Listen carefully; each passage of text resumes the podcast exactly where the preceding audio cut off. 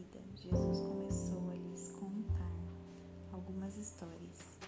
Um homem plantou uma vinha, cercou-a, fez um tanque de espremer uvas, construiu uma torre de vigilância, arrendou-a aos lavradores e saiu em viagem. Quando chegou a época receber sua parte nos lucros. No entanto, os lavradores o agarraram, espancaram e mandaram embora de mãos vazias. Ele mandou outro empregado, que também foi agredido e humilhado. Depois enviou outro, que foi assassinado. O mesmo aconteceu com muitos outros. Uns foram agredidos, outros assassinados. Restava apenas um que podia ser enviado, seu filho amado. Já quase sem esperanças, decidiu enviar o próprio filho, pensando: meu filho, eles vão respeitar.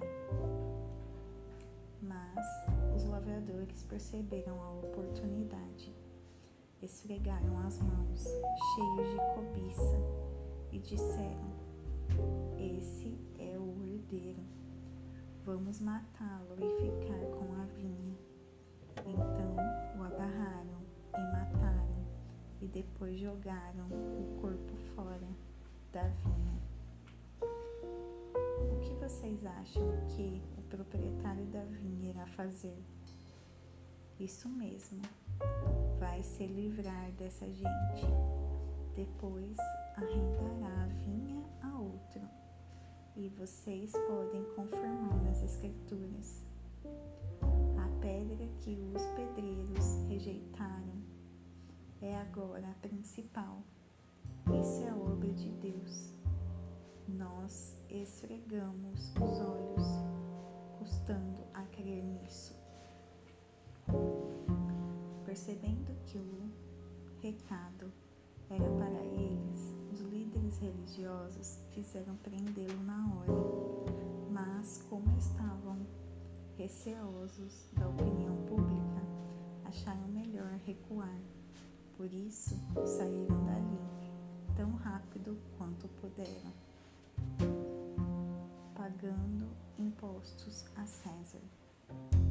Os mesmos líderes enviaram alguns fariseus e partidários de Herodes, certos de que iriam incriminá-lo. Eles disseram: Mestre, conhecemos a sua integridade. Sabemos que o Senhor não se importa com a opinião popular. Não explora seus discípulos e ensina o caminho de Deus com muito zelo. Diga-nos, com toda a honestidade, é correto pagar impostos a César?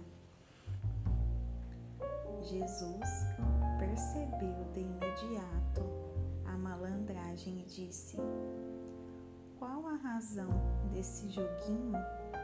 Por que tentam me pegar com essa armadilha? Com essas armadilhas? Vocês têm uma moeda? Deixe-me vê-la. Eles lhe entregaram uma moeda. Quem é esse que aparece na moeda? Que nome está gravado nela? César, disseram. Jesus concluiu: Deem a César o que lhe pertence e deem a Deus o que lhe é devido. Eles ficaram de boca aberta, sem saber o que responder. Casamento e ressurreição.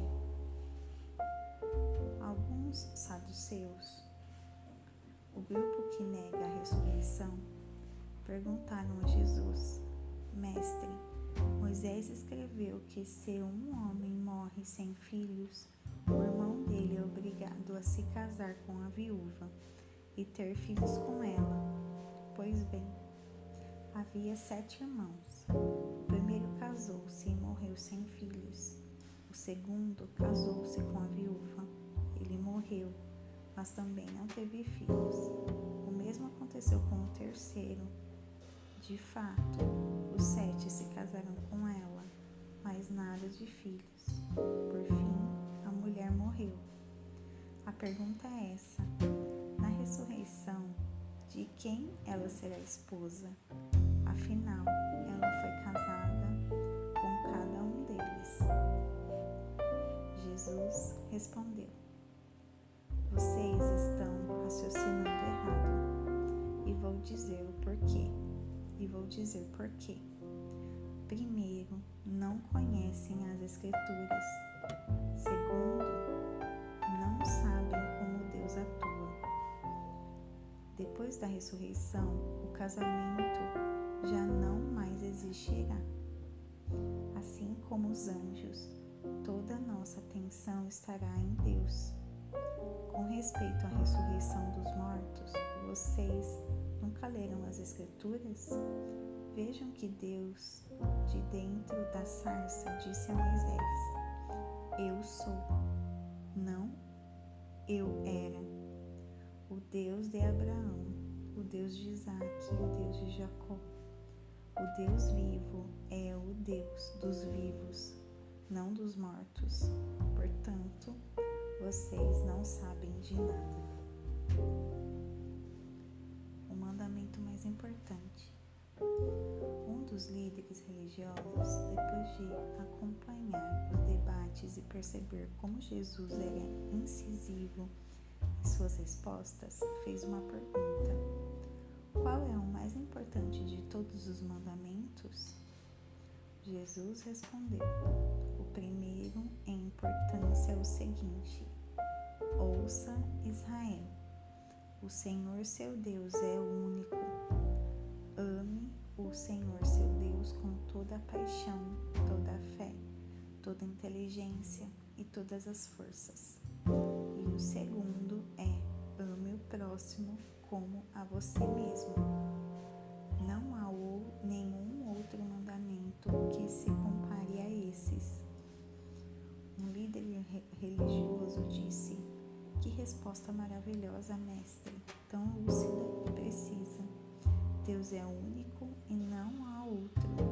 Devemos amá-lo com toda paixão, inteligência e forças, e amar ao próximo como a nós mesmos que qualquer oferta ou sacrifício.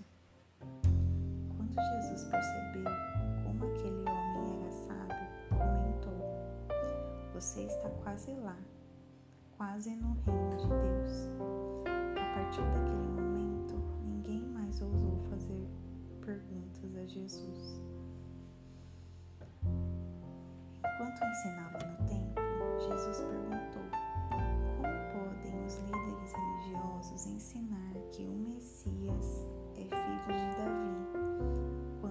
todos sabemos que Davi, inspirado pelo Espírito Santo, disse: Deus disse ao meu Senhor: Assente-se aqui, ao meu lado direito, até que eu faça dos seus inimigos um descanso para os pés. Davi declara que o Messias é seu mestre. Como pode então o Messias ser também seu filho? A multidão estava maravilhada com o que ouvia. Ele continuou a ensinar. Cuidado com os líderes religiosos. O prazer deles é ostentar títulos acadêmicos, receber elogios publicamente, desfrutar posições de destaque é assentar-se nos lugares principais durante o serviço religioso. Além disso, o tempo todo eles exploram os fracos indefesos. Quanto mais oram, pior fica a situação deles. Mas no fim, eles irão pagar por tudo isso. Assentado atrás de um gasofilácio, ele observava o povo depositar dinheiro na hora da coleta. Os ricos faziam ofertas vultuosas Mas uma viúva pobre aproximou-se e ofertou duas pequenas moedas, uns míseros centavos. Jesus chamou os discípulos em particular e comentou: A verdade é que essa viúva pobre deu uma oferta maior que os dos demais todos os outros deram do que não precisavam. Ela fez uma extravagância, algo que não pode fazer, não podia fazer. Deu tudo que possuía.